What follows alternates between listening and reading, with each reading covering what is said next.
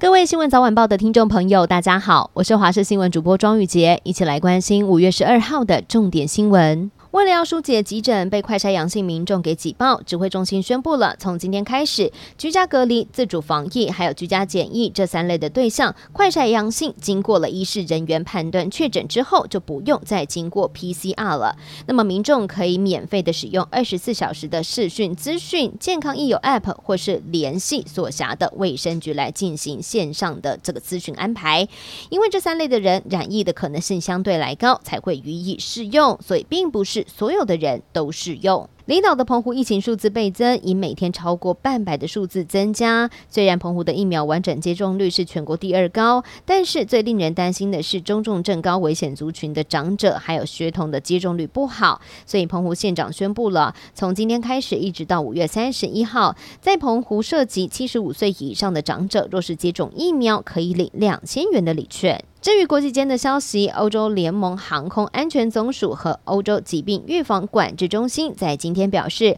从五月十六号开始，在欧洲的机场还有航班上都可以不一定要戴口罩。而美国方面，在佛罗里达州有一名联邦法官裁定，美国政府对于在公共交通工具上强制要戴口罩的规定违法之后，有多家的美国航空公司在四月的时候表示，他们不会再要求大家一定得佩戴口罩。香港警方最近以涉嫌违反港区国安法，陆陆续续逮捕了香港泛民主派先前成立的六一二人道支援基金，有五名的信托人，其中包含了天主教香港教区荣休主教陈日君枢机以及歌手何韵诗等人。针对港府这样的举动，美国国务院表达强烈的谴责，批评香港当局是扼杀异议、削弱异议者受到保护的权利跟自由。北韩官媒朝中社证实了，北韩境内出现了 Omicron 的感染者。目前平壤当局正在召开紧急的会议，要来商讨对策。北韩十号宣布国家性事件，全国封锁，并且命令民众必须要留在室内。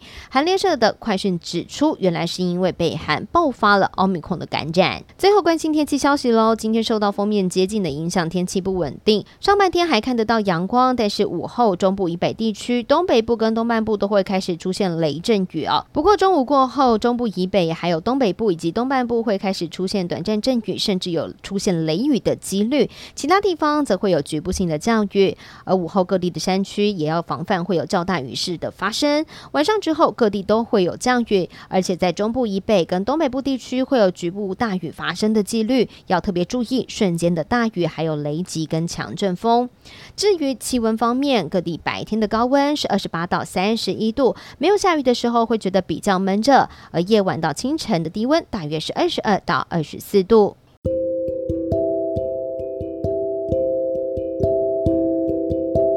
以上就是这一节的新闻内容，非常感谢您的收听，我们下次再会。